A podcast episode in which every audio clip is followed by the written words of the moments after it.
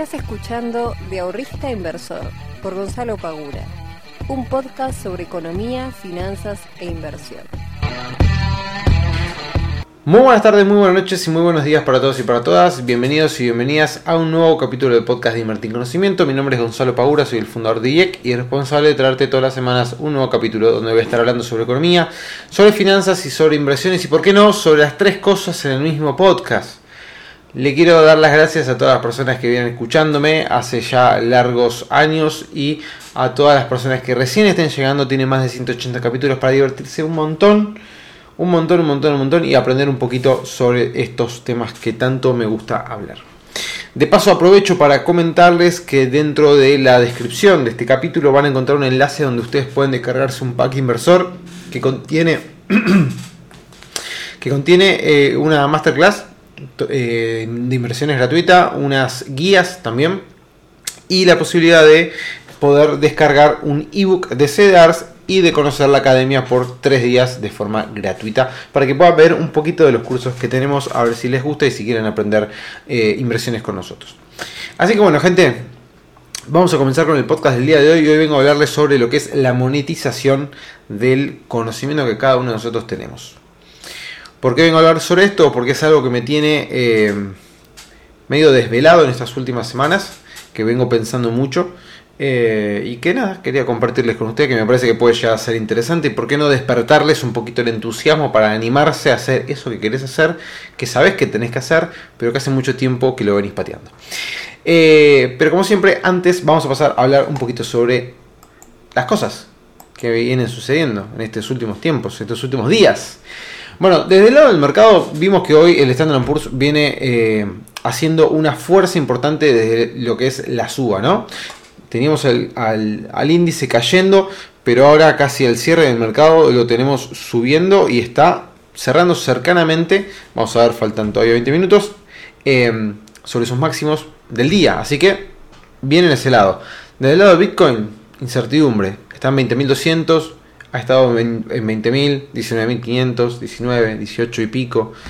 Eh, no se sabe para dónde puede llegar salir disparado. De momento sigue todo bajista, eso no hay ningún tipo de duda pero está en una zona de soporte bastante fuerte, con una acumulación de volumen inmensa, nunca antes vista, que haya acumulado tanto y tanto y tanto volumen, con lo cual espero yo, deseo que esta sea una zona realmente de soporte y que se convierta en un soporte importantísimo para el día de mañana no volver a caer nunca más por debajo de los 20 mil dólares.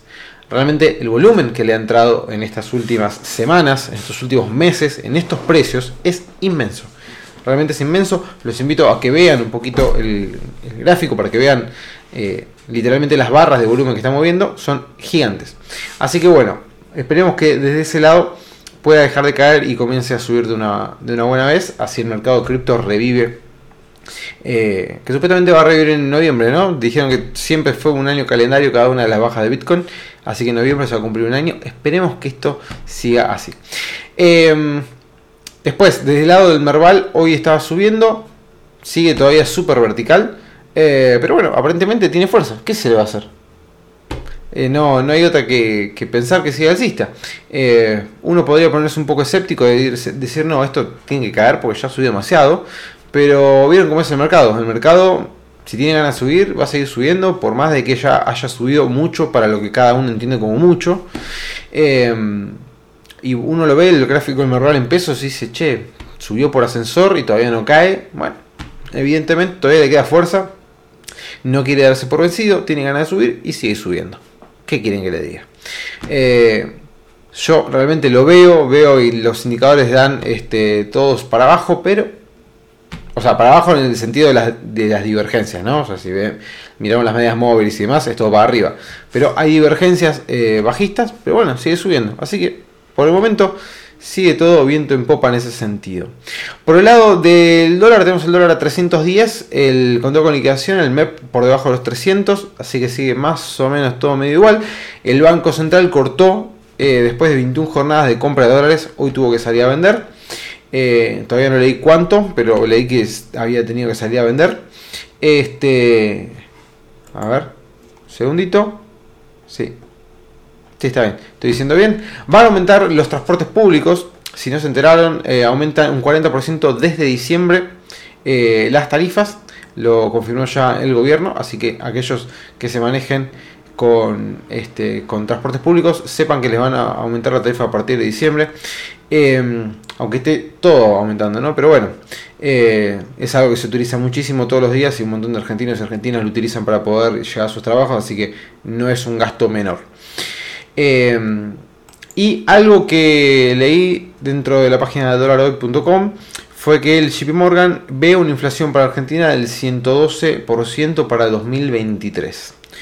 Lo cual, em, si tenemos en cuenta la inflación que ya estamos teniendo en este año, más un 112 en el 2023, es una fucking locura. O sea, espero que no sea así. Sinceramente, yo hace un ratito fui al supermercado y es impresionante cómo aumentan los precios constantemente.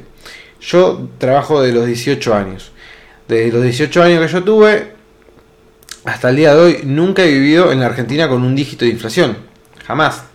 Este solamente me ha tocado vivir con un dígito de inflación desde, no sé, obviamente de la época de los 90 y creo, creo, creo, creo, no estoy muy seguro, ahora no, tendría que buscar el dato, pero no sé si 2005, 2006, una cosa por el estilo, me parece que hubo un 9%, un 8%, no me acuerdo ahora exactamente, pero creo que hubo un dígito en esos en alguno de esos dos años. 2005, 2006 me parece que hubo un dígito. Después siempre fue por encima de los dos dígitos. Sea un 12, un 13, un 14, un 20, un 25, un 30, un 40, lo que fuera, siempre fueron dos dígitos. Pero nunca me pasó, jamás, desde que yo trabajo eh, y de que compro mis cosas y hago mis compras y obviamente ahora también, este, ya hace bastantes años con el tema de la comida, de los servicios y demás, es impresionante como vas al supermercado y decís, che, esto hace nada, valía 50 pesos menos, 200 pesos menos. Eh, y cómo ves, porque antes lo veías, ¿no? Uno estaba acostumbrado a que cada vez el changuito con la misma cantidad de plata se llenaba menos, pero era como que de un mes para otro ya se llena mucho menos con la misma cantidad de plata. Entonces es como más impactante, es más choqueante eh, y se hace más patente cuando es tan rápido ese incremento de los precios en todas las cosas que uno está acostumbrado a, a comprar para nada, para el día a día, digamos, la comida, los servicios, alguna que otra pilcha, qué sé yo, cosas por el estilo. Eh, con lo cual espero que no sea así, espero que el JP Morgan le esté errando por mucho. De todas formas, no veo tampoco ningún tipo de posibilidad de que haya una baja de inflación fuerte. O sea, supongamos que la inflación 2022 termina cerrando en, no sé, 110% por decir algo. No sé cuánto va a ser, pero supongamos. Eh, para el 2023 que cierre al 40% para mí no hay chance. Para mí no hay chance. A menos que salgan con algún tipo de plan anclaje como fue en su momento algo como la convertibilidad o algo por el estilo así, que hagan que se este, meterle un ancla fuerte a lo que es la inflación, si no no le veo, o sea, para mí este gobierno ya no tiene el peso político como para poder eh, generar un plan de, de baja de inflación consistente, me parece que no lo tiene. Eh, me parece que lo saben, me parece que tampoco tienen mucho para hacer. Este, pero bueno, esa es mi, mi, perspectiva. De hecho, yo no tengo ningún tipo de duda de que si vas mañana y le dices a Sergio Massa, che, Sergio, eh, cerrás un 35-40 de inflación 2023, el tipo saca la virome, hace así, firma, dice, sí, ya está, chao. Dame el 40, te lo firmo ya mismo. Imagínense lo mal que estamos que eh, hace cuatro años atrás estábamos con el 30 y pico, 40% de inflación en una catástrofe. Todos salían a matar a, en aquel momento el, presidente Mauricio Macri.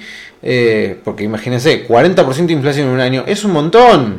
Es una barbaridad. Claramente era un desastre económicamente el 40% de inflación de, Macri. Era un desastre. Pero ese 40% de inflación contra el ciento y pico de Alberto es más desastre todavía el ciento y pico. Y claro, o sea, estás por encima eh, del doble de lo que tenía eh, Mauricio Macri, que lo criticaste con todo. Bueno, entonces ahora volveríamos al 40 y te estoy diciendo que el ministro de Economía te lo firma sin ningún tipo de duda. Imagínense lo triste de la situación. En fin, no vengo acá para traerles este, pesimismos, sino todo lo contrario, pero me parece que, que estamos en una situación muy delicada y que tenemos que hacer algo pronto para poder eh, salir de esta de esta vorágine de, locura inflacionaria, eh, porque, porque en definitiva, realmente, o sea, el que más les termina pegando es el que menos tiene. Es así. Em, no, no, no, le pega de lleno a aquel que es millonario, o a aquel que gana en dólares, o aquel que... El que tiene mucha guita gana en dólares. O sea, el tipo que maneja, eh, no sé, un BMW este último modelo y el tipo, sí, capaz que tiene su empresa en pesos, pero el tipo está en dólares. Olvídate. O sea que la inflación es como que, sí, bueno, el tipo gana en dólares. Eh, ahora, el, la, el pibe o la piba que, que están recién empezando a trabajar o que tienen un salario mínimo o que lo que fuere, y la inflación le come el salario, se los come vivos. Si están en negro encima, olvídate. Si no está, o sea, salvo que estés en el gremio de, de, bancario de camioneros, ¿viste? Si no, te come vivo, te come vivo.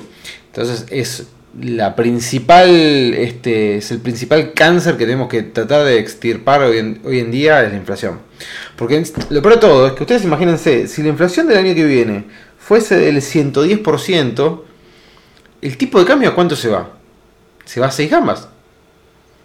o sea, se tiene que ir a 500 pesos, 600 pesos. Si más o menos va a terminar ajustando por inflación. ¿No? ¿O estoy errado? ¿Qué opinan? Díganme, coméntenme, déjenme. Porque esto va a estar también en YouTube. Si no lo, estás, si no lo pueden escuchar en Spotify, el podcast sale por YouTube. Así que vayan a YouTube y véanlo. Em, pero ¿a cuánto va a estar el tipo de cambio? ¿500 mangos? ¿600? ¿Si hay un 110% de inflación? O sea que este sería impresionante. O sea, 10 mil dólares serían 6 palos de pesos. Es una cosa, una locura. Bueno, en fin, volvamos al tema que venía a hablar el día de hoy, que era la monetización del conocimiento. Suena muy atractivo el título, ahora que lo pienso, la monetización del conocimiento.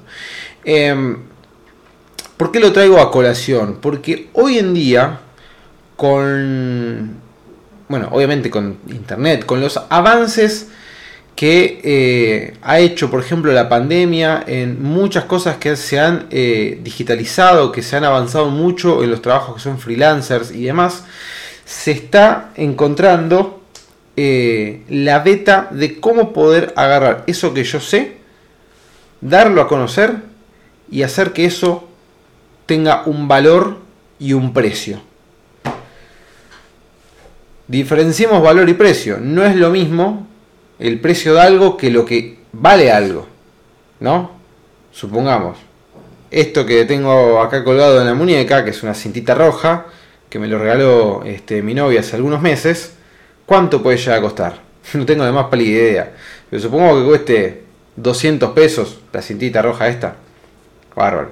Vale 200 pesos. El precio son 200 pesos. Pero el valor que me lo regaló ella que fue algo que yo le pedí particularmente por una cuestión particular, para mí vale mucho más.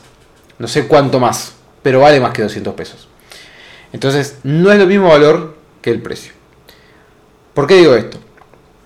Porque primero tengo que ver qué yo puedo ofrecer que tenga un valor para los demás, es decir, que esa persona lo adquiera porque le suma en su vida y cuánto está dispuesto a pagar por eso.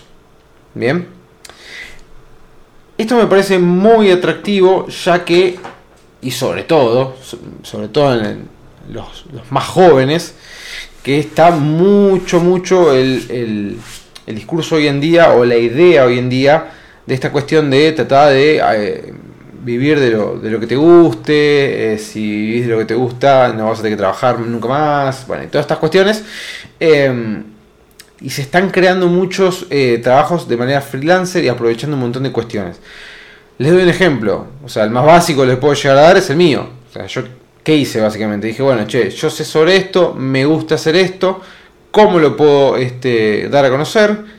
Lo di a conocer, tiene un valor, sí, la gente reconoce que hay un valor detrás de lo que yo estoy diciendo y que está dispuesta a pagar un precio por ello. Después el precio lo termino poniendo yo, mayor este, más barato o más caro, eso ya depende de mí, eso ya depende de cuánto yo entiendo que la gente puede llegar a pagar, por eso que yo le estoy ofreciendo, por este servicio, que en este caso es educativo eh, sobre finanzas, son cursos de finanzas, este, cómo aprender a invertir. Bueno, ¿cuánto puede llegar para una persona por eso? No es lo mismo, aparte tengo que pensar a quién se lo vamos a ofrecer. No es lo mismo que yo se lo ofrezca a un argentino o una argentina, que yo se lo ofrezca a un peruano una peruana, que yo se lo ofrezca a un uruguayo una uruguaya, a un estadounidense o a lo que fuere. No es lo mismo. Yo no le puedo cobrar, supónganse, no sé, 600 dólares a eh, un argentino, que capaz un estadounidense sí. No puedo, sí, se lo puedo cobrar. Le puedo pedir a un argentino cobrarle 600 dólares. Pero ¿qué pasa? Quizás si yo pongo el precio de 600 dólares, mi abanico de posibles clientes se achica mucho realmente. En cambio, en Estados Unidos a 600 dólares capaz el abanico es muchísimo más amplio, ¿no? Entonces, tenemos que ver y jugar un poquito con ese tipo de variables. Bueno, ¿quién va a ser mi público ideal?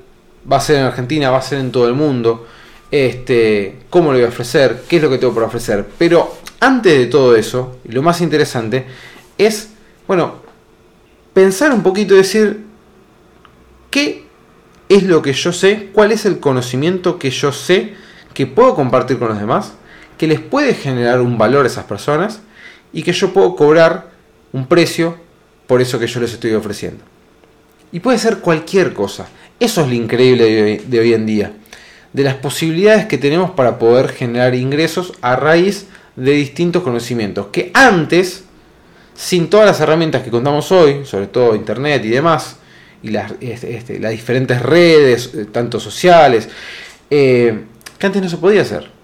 O sea, no sé, mi papá, cuando tenía mi edad, y muy difícilmente podría haber hecho lo que, por ejemplo, yo estoy haciendo ahora, que es darme a conocer ante miles de personas, que miles de personas estén viendo este, lo que yo, escuchando lo que yo eh, digo, o viendo lo que yo hago y demás.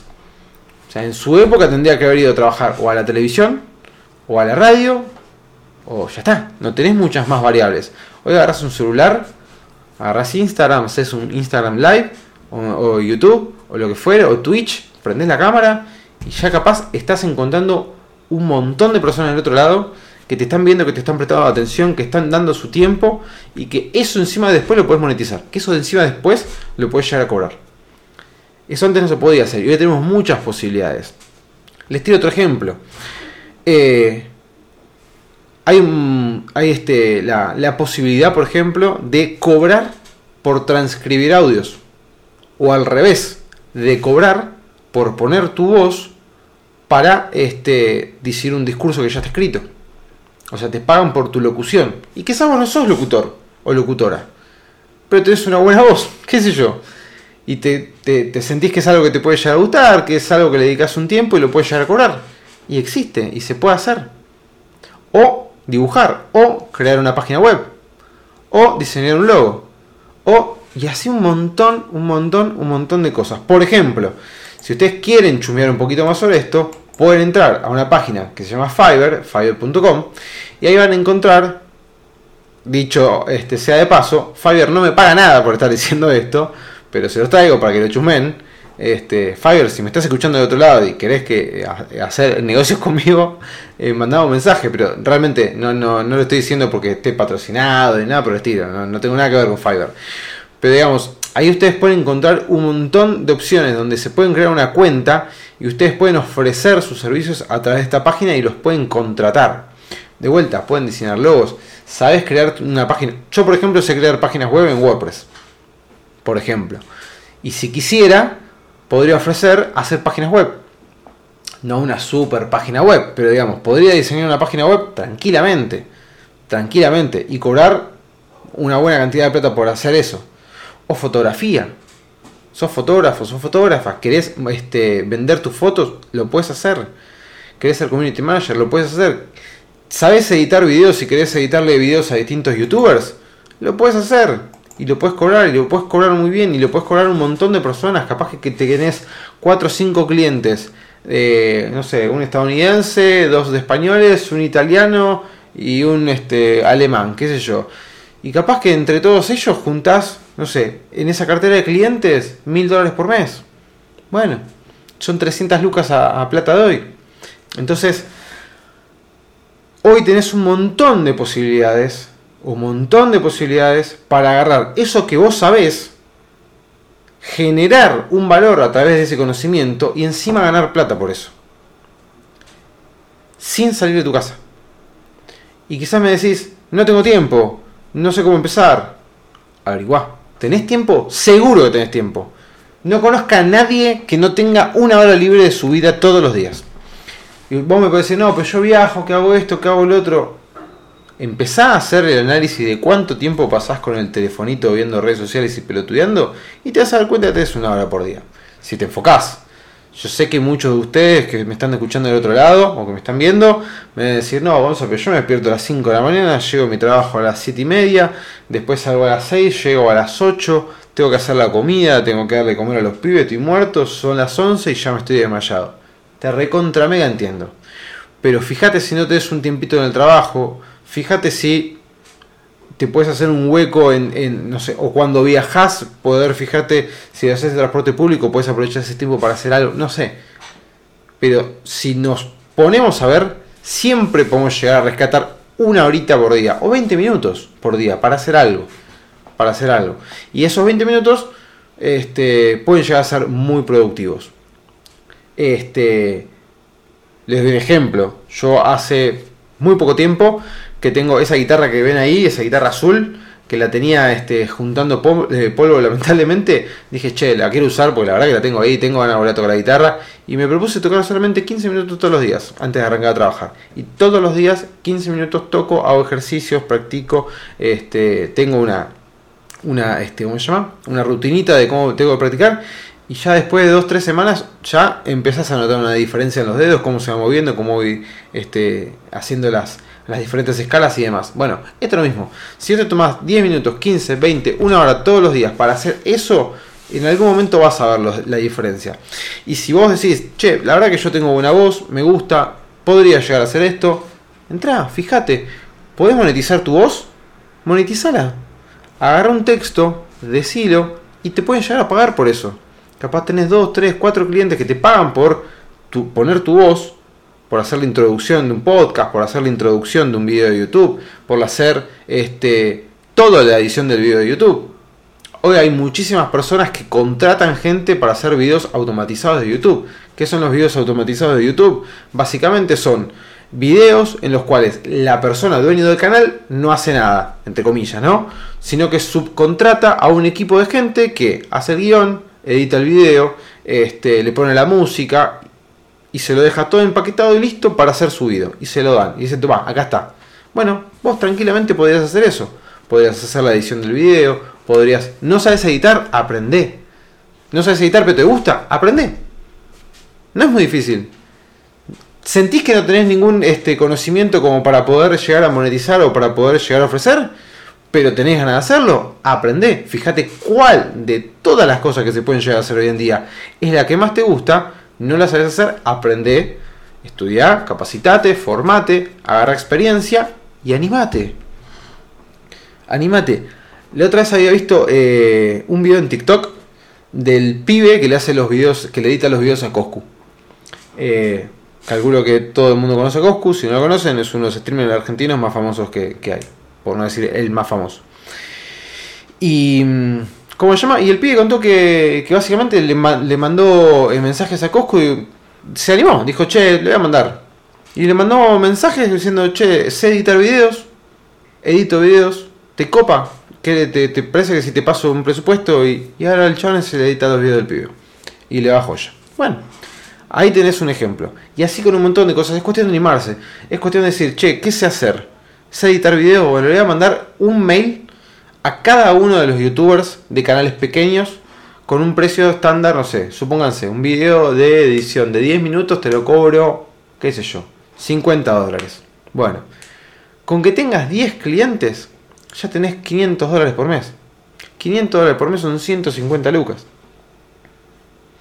Entonces, me parece que hoy las posibilidades son enormes y es algo que yo vengo pensando muchísimo y digo, bueno, listo, fantástico. ¿Cómo puedo hacer que esto cada vez crezca más y cada vez estos sean más y más y más y más fuentes de ingresos? Eh, Y de esa manera decir, bueno, a ver, ¿qué es lo que puedo hacer? Puedo hacer esto, puedo hacer esto, esto, esto, el otro, esto no me gusta, esto puede dejarme mucha plata, pero a mí no me interesa porque lleva mucho tiempo y la verdad que yo quiero buscar algo con menos tiempo.